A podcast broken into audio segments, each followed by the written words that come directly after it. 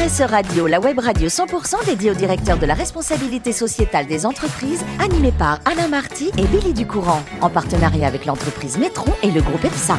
Bonjour à toutes et bonjour à tous, bienvenue à bord de RSE Radio. Vous êtes plus de 5000 directeurs de la responsabilité sociétale des entreprises et dirigeants d'entreprises abonnés à nos podcasts. Nous vous remercions d'être toujours plus nombreux à nous écouter chaque semaine. Et bien sûr, vous pouvez réagir sur nos réseaux sociaux et notre compte Twitter RSE Radio-du-Bas TV. À mes côtés, pour co-animer cette émission, j'avais besoin de deux hommes forts. Ils sont là, Timothée Kellard. Bonjour Timothée. Bonjour Billy. Cofondateur d'Ecodev. Et puis Vincent Siandra. Bonjour Vincent. Bonjour. PDG de Métron. Et nous allons recevoir aujourd'hui Frédéric Granado, directrice de l'engagement sociétal de Sanofi France. Bonjour et bienvenue Frédéric. Bonjour. Merci d'être avec nous. Vous nous venez des Vosges. Oui. Des petites montagnes, comme on dit. Alors moi, j'étais plutôt dans la plaine, mais euh, effectivement, je suis des Vosgiennes. Je suis très exactement néocastrienne. Neuchâteau. Voilà. Voilà. Vous êtes formidable. Non, mais voilà. Et alors, plus jeune, vous rêviez de raconter, d'informer les gens que nous sommes aujourd'hui autour de vous et ceux qui vous écoutent. Bref, vous vouliez être journaliste. Qu'est-ce qui s'est passé dans le parcours? Pourquoi vous ne l'êtes pas journaliste? Parce que je l'ai été. J'ai eu beaucoup, beaucoup de chance. En fait, oui, je voulais, je, moi, je découpais les journaux. Mhm. aux grandes dames de mes parents, mais euh, voilà, je gardais tout et j'aimais bien euh, raconter des histoires j'aimais bien surtout euh, euh, essayer de comprendre ce qui se passait ailleurs. Donc c'était vraiment essayer de l'expliquer. Donc et j'ai eu cette chance bah, de devenir journaliste, mais par une voie un peu détournée. Voilà, c'était l'argus de l'assurance. Mais avant d'en arriver là, entre l'envie d'être journaliste et faire une maîtrise économique et monétaire à Paris Dauphine, il y a quand même un sacré pas à passer. Ben oui, mais en fait, j'avais pas trop le choix. C'est-à-dire que je suis l'aînée de quatre enfants et déjà, il y a euh, 30 ans, quand on allait voir des conseillers d'orientation et qu'on leur disait euh, ben, si vous voudrez être journaliste, on dit oh là là, c'est bouché. C'est complètement bouché. Donc moi, je ne voulais pas affoler mes parents et donc euh, ben, j'étais très disciplinée. Donc j'ai décidé de faire une maîtrise d'économie, effectivement, d'économie monétaire euh, à Dauphine, qui m'a donné une excellente formation. Et puis, comme je faisais des petits, des petits boulots euh, à côté, en particulier, euh, j'aidais des copines euh, pour des, être hôtesse dans des salons ou autres, j'ai eu la chance de rencontrer le patron de l'Argus de l'assurance. Et là, vous êtes devenu journaliste. Et donc, je me suis même formée, en plus, Mhm. parce que écrire, euh, écrire des mémoires, c'est pas exactement la même chose que d'écrire des, des- des articles. J'ai eu la chance d'être formée pendant deux ans au Centre de perfectionnement des journalistes rue du Louvre. Et puis, de pouvoir... euh, effectivement, bah, voyager, puisque ça, ça a été une de mes grandes chances également, c'est que dès que je suis rentrée dans le journal, alors évidemment, l'Argus de l'assurance, on se dit, mon Dieu, euh, bon, l'assurance. Elle alors, va pas tout de suite aller sur une plage. Voilà. Mais Et- que, quoique. Quoique, puisque j'ai démarré en août et en septembre, j'étais à Monte-Carlo, plongée au milieu de 2500 assureurs et réassureurs. Et effectivement, j'étais au bord de, au Non. bord de la plage. En, dehors des articles. pour écrire. Oui, mais vous avez aussi euh, écrit un livre sur les grandes nations européennes et les leaders de l'assurance. Donc, il faut quand même y aller. Alors, l'assurance, on va pas vite passer, mais... euh, Ah, c'est en- passionnant. Oui, mais encore et toujours, l'UAP est devenu AXA, puis Groupama, puis la privation du Garn. Beaucoup d'expérience. Mais je voudrais qu'on arrive à votre poste d'aujourd'hui. En 2012, vous allez rejoindre le groupe Sanofi, car il correspond à vos attentes. Qu'est-ce que vous attendiez? Bien, en fait, moi, j'ai quitté Groupama en 2000, fin 2011. Et j'avais passé quand même plus de 20 ans de ma vie dans l'assurance, qui, comme je le disais, est un sujet passionnant parce qu'on y entre un peu par hasard, mais on y reste. Pour Par une raison, plaisir. je pense, assez simple. C'est que derrière chaque sujet d'assurance, vous avez un sujet de société. Ouais. Donc, du coup, c'est vrai que moi, je me suis passionnée. Et la dernière, dernier poste, c'était dans l'assurance, mais avec les agriculteurs, puisque j'étais chez Groupama et j'y suis restée 14 ans.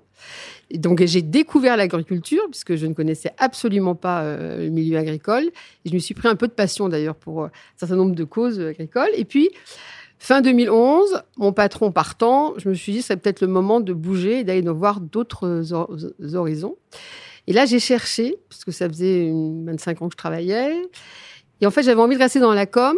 J'avais envie euh, d'avoir, de partir dans un, revenir dans un groupe plus international que j'avais connu quand j'étais chez AXA. Et j'avais envie de rester dans la santé, puisque ce qu'on ne sait pas, c'est que Groupama est le premier assureur santé individuel en France. J'avais déjà flirté un peu avec les sujets de la santé, sur l'organisation des systèmes de soins. Et j'ai eu une chance inouïe, c'est que j'ai retrouvé euh, la directrice de la communication de Sanofi, que je connaissais un peu, et qui m'a proposé un poste qui était le poste d'image et réputation d'un groupe pharmaceutique. Donc voilà, c'était un, petit enjeu, mhm. mais c'était qui s'est avéré absolument euh, fabuleux et passionnant. Alors, la RSE arrive également au programme. Euh, vous avez beaucoup travaillé avec une association que j'aime citer, qui s'appelle Mosaïque, qui est un président extraordinaire et qui ouvre sur l'inclusion. Comment vous avez travaillé d'un mot avant que les garçons prennent la parole en, collaboration avec Mosaïque? En fait, c'est dans notre plan euh, d'insertion des jeunes des quartiers prioritaires de la ville. Parce que moi, c'est ce dont je m'occupe beaucoup. Hein. Je m'occupe surtout du programme d'engagement sociétal. Et euh, avec Mosaïque RH, en fait, on a un partenariat qui date d'il y a 4-5 ans maintenant. On les a aidés à développer leur plateforme qui s'appelle Diversifier vos talents pour pouvoir euh, poster d'ailleurs nos offres d'emploi sur cette plateforme et aller chercher des jeunes des quartiers. Et là, nous avons en cours avec eux une opération qui s'appelle Place d'avenir, où comme on n'arrivait pas à avoir suffisamment de jeunes des quartiers, en fait, on est allé les rencontrer. Et d'ailleurs, aujourd'hui, ils sont à Montpellier. Et donc, nos équipes euh, locales sont là-bas pour rencontrer des jeunes des quartiers, les recruter en partie en alternance, et puis leur présenter aussi la palette des métiers que sont, qui sont ceux de Sanofi, parce qu'ils sont très nombreux et ça bouge très très vite mmh. dans le milieu de la santé. Donc voilà, c'est ainsi qu'on a rencontré Saïd Amouche et, son équipe qui sont effectivement formidables. Vincent, première question. Je veux revenir sur les enjeux climatiques. Euh, Sanofi, depuis maintenant un certain nombre d'années, euh, a une politique finalement sur l'environnement qui est plutôt structurée. Est-ce que vous pouvez nous en dire un petit peu plus? Alors en fait, Sanofi a lancé déjà depuis 2015 un, un programme qui s'appelle Planète Mobilisation.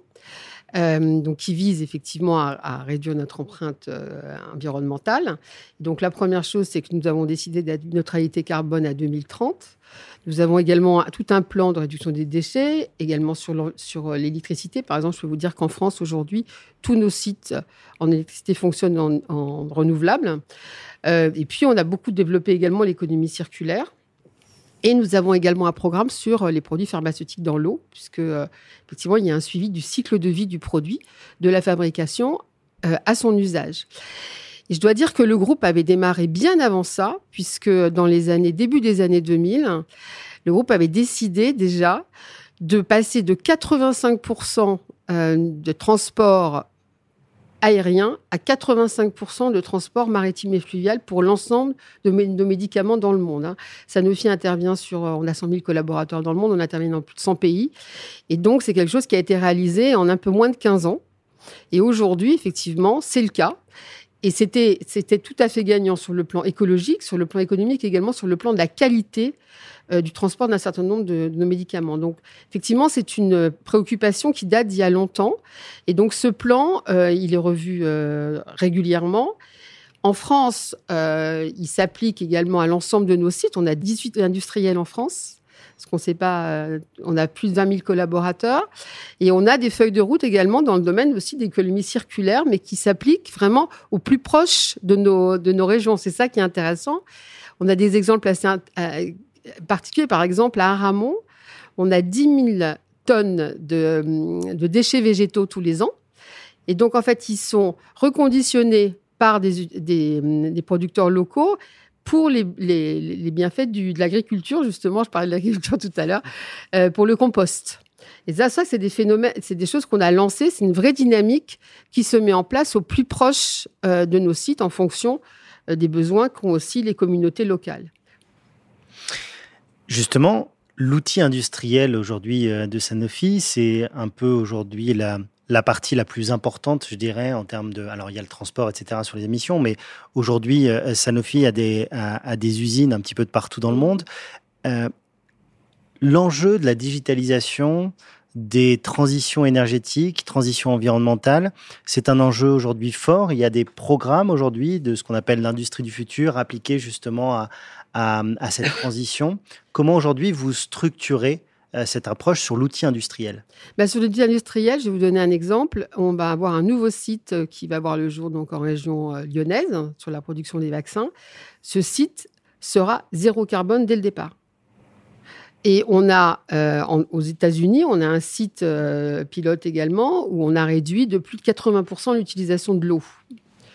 Donc effectivement, tout, ce qui va se passer, et la digitalisation euh, permet aussi cela, va nous permettre de réduire de façon extrêmement importante les émissions euh, carbone, va nous permettre également, nous permet déjà de travailler beaucoup sur l'eau, sur les déchets. On n'a plus d'enfouissement, par exemple, sur un de nos sites. Hein. Donc, euh, il y a vraiment tout ce travail fait partie de la feuille de route, justement, dont je parlais tout à l'heure, de Planète Mobilisation, qu'on a revu d'ailleurs. La neutralité carbone, on a avancé de 20 ans l'échéance. On l'a annoncé en décembre 2021. On avait une échéance à 2050, on vient de la ramener à 2030. Et c'est aussi parce que on a des équipes dédiées. Je veux dire que ce qui est très intéressant dans ce domaine aujourd'hui, c'est qu'on a des profils des experts extrêmement pointus dans toutes les industries, mais dans la nôtre euh, en particulier, qui nous permettent grâce à l'innovation, parce qu'on ne le dit pas assez, mais la responsabilité sociétale, c'est un facteur énorme d'innovation, euh, bah, de gagner des années pour justement réduire euh, notre impact environnemental. Mhm. Timothée. Oui, donc Frédéric, au-delà du sujet carbone et de la neutralité annoncée en 2030, euh, est-ce que vous pourriez nous présenter les peut-être trois gros enjeux RSE que le groupe Sanofi adresse aujourd'hui ou aborde? Alors, nous, on a présenté une feuille de route euh, l'année dernière au niveau du groupe, hein, euh, cette fois-ci, euh, qui s'appelle We Can Do More, donc voilà, qui, est complètement lié à la stratégie. C'est-à-dire que l'enjeu, c'est vraiment de faire que la responsabilité sociétale soit systémique, c'est-à-dire qu'elle fasse partie de l'ensemble des activités. La, la RSE, c'est un facteur de transformation d'une entreprise. Donc, l'année dernière, on a annoncé une feuille de route avec quatre flagships principaux Bien évidemment, il concerne l'accès à la santé, les premiers, le premier d'entre eux, ce qui est une évidence, c'est-à-dire que nous avons monté une structure qui va permettre aujourd'hui d'apporter dans 40 pays les plus pauvres 30 médicaments essentiels. Et donc, euh, ça, ça devrait se faire à échéance de 10-15 ans. Donc, on est vraiment sur cette, sur cette, sur cette lancée-là, c'est-à-dire l'accès à la santé, aller vers les populations, essayer d'aller vers les populations les plus vulnérables et en particulier sur la recherche. Aujourd'hui, on est pratiquement on est pratiquement à l'éradication de la polio dans le monde. Donc, on travaille beaucoup là-dessus. Il n'y a que deux pays encore aujourd'hui où on a des, des, personnes atteintes de polio de façon importante. La deuxième chose, c'est qu'on est en train d'éradiquer la maladie du sommeil également, qui est une maladie qui touche euh, beaucoup de populations en Afrique. Et là, nous avons décidé de travailler sur la recherche sur les cancers pédiatriques. Ça, c'est une euh, nouveauté du justement du plan qui a été présenté l'année dernière. Et, euh, on a d'ailleurs démarré des recherches assez poussées. Ça, c'est sur, la santé. Ensuite, vous avez le pied environnemental, j'y reviendrai pas. Et le troisième pied, qui est quand même extrêmement important, c'est le pied de l'inclusion de la diversité. Donc, un, on a décidé qu'à 2025, euh, on aurait une parité totale dans l'ensemble de nos équipes de direction, c'est-à-dire 2000 cadres dans le monde. Deuxièmement, on a décidé aussi de travailler sur la réduction des inégalités, et c'est pour ça qu'en France, par exemple, on mène ce programme qui est le programme Pacte, euh, dont d'autres entreprises sont parties, mais qui permet de sensibiliser les jeunes des quartiers prioritaires de la ville à nos métiers, de faire beaucoup de mentorat, puisqu'en fait, c'est, on, croit beaucoup que le, mentorat fait la différence, en fait, pour l'accès de ces jeunes à de l'emploi et à des emplois qualifiés, puisque vous le savez peut-être, mais en France, dans les quartiers prioritaires de la ville, il y en a 1500 aujourd'hui. Et dans ces 1500 quartiers, le taux de chômage est deux fois et demi plus élevé que dans la moyenne nationale. Donc il faut véritablement euh, que cela change. Donc, on va travailler sur la sensibilisation de ces jeunes. On a commencé, par exemple, à faire des stages de troisième mixtes chez nous, c'est-à-dire avec des enfants de collaborateurs et des enfants des, quartiers prioritaires aussi, pour que, effectivement, cette mixité euh, prenne tout son sens. Et par ailleurs, sur le mentorat, on a augmenté, on a multiplié par quatre le nombre de mentors dans l'entreprise, sachant que pour nous, le mentorat, c'est le premier pilier vers une entreprise plus inclusive. Si on apprend à mieux se connaître, on aura plus de jeunes en alternance issus des quartiers, et ensuite, on recrutera plus de, personnes issues de la diversité dans nos équipes. Donc, euh, voilà, les, les trois piliers sur lesquels on travaille le plus, ce sont ceux-là et sur le troisième plus particulièrement en ce qui me concerne. Voilà, merci beaucoup messieurs pour vos questions. Un dernier mot avec vous, Frédéric. Euh, nos ancêtres nous ont appris euh, à dire euh, les voyages forment la jeunesse. Aujourd'hui, et vous en êtes la preuve, les voyages nous forment à ouvrir les yeux et à être différents. D'un mot, de trois, quatre phrases, parce qu'on est un petit peu en retard, racontez-moi comment le Chili a changé votre vie par rapport aux êtres humains, à la nature et à la vie de tous les jours. Alors là, en trois, quatre mots, c'est ah bah hein. oui. Euh, Le Chili a, a bouleversé ma vie parce que euh, j'ai eu un, un choc. D'abord, j'avais un nombre de idées préconçues sur le Chili quand j'y suis allée, puisque moi, quand j'étais jeune, j'avais une, une, une amie chilienne euh, dont euh, la mère avait fui le Chili au moment d'Allende, et donc euh, je me retrouvais dans des réunions avec avec des amis à elle, etc. Et donc j'avais une idée. La première fois que je suis allée travailler au Chili, j'avais une idée assez euh, arrêtée. Voilà. Et puis euh, j'ai rencontré des différentes personnes là-bas qui m'ont fait comprendre que, ben, regardant un certain nombre de sujets avec des yeux euh, de Paris, euh, en jugeant euh, ce qui était passé sur place, c'était pas toujours euh, mieux à faire, même si on pouvait avoir des, convictions extrêmement fortes. Et puis par ailleurs, c'est un pays assez étonnant parce qu'il a 6000 kilomètres, il est complètement sur l'Atlantique, sur le Pacifique, pardon, et il est complètement ouvert. C'est-à-dire, c'est euh, donc vous voyez beaucoup de mixité aussi euh, au Chili, de mixité avec des populations qui sont arrivées d'Asie. Avec... Et donc, moi, c'est un pays qui m'a effectivement euh, changé. Et j'y suis retournée en plusieurs mieux. fois. Au mieux, vous dites. J'espère en mieux, mais, euh, mais en tout cas, ça, j'y suis retournée plusieurs fois et je n'ai qu'une envie, c'est d'y emmener ma fille et j'espère pouvoir le faire très très prochainement. Bon, en tous les cas, merci Frédéric, non seulement pour la carte postale, mais surtout ce qu'il y avait derrière la carte postale. Merci également à Vincent et Timothée. Fin de ce numéro de RSE Radio. Retrouvez toute notre actualité sur nos comptes Twitter et LinkedIn.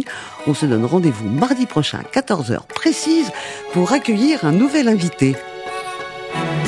L'invité de la semaine de RSE Radio, une production B2B Radio.tv en partenariat avec Nitron et le groupe EPSA.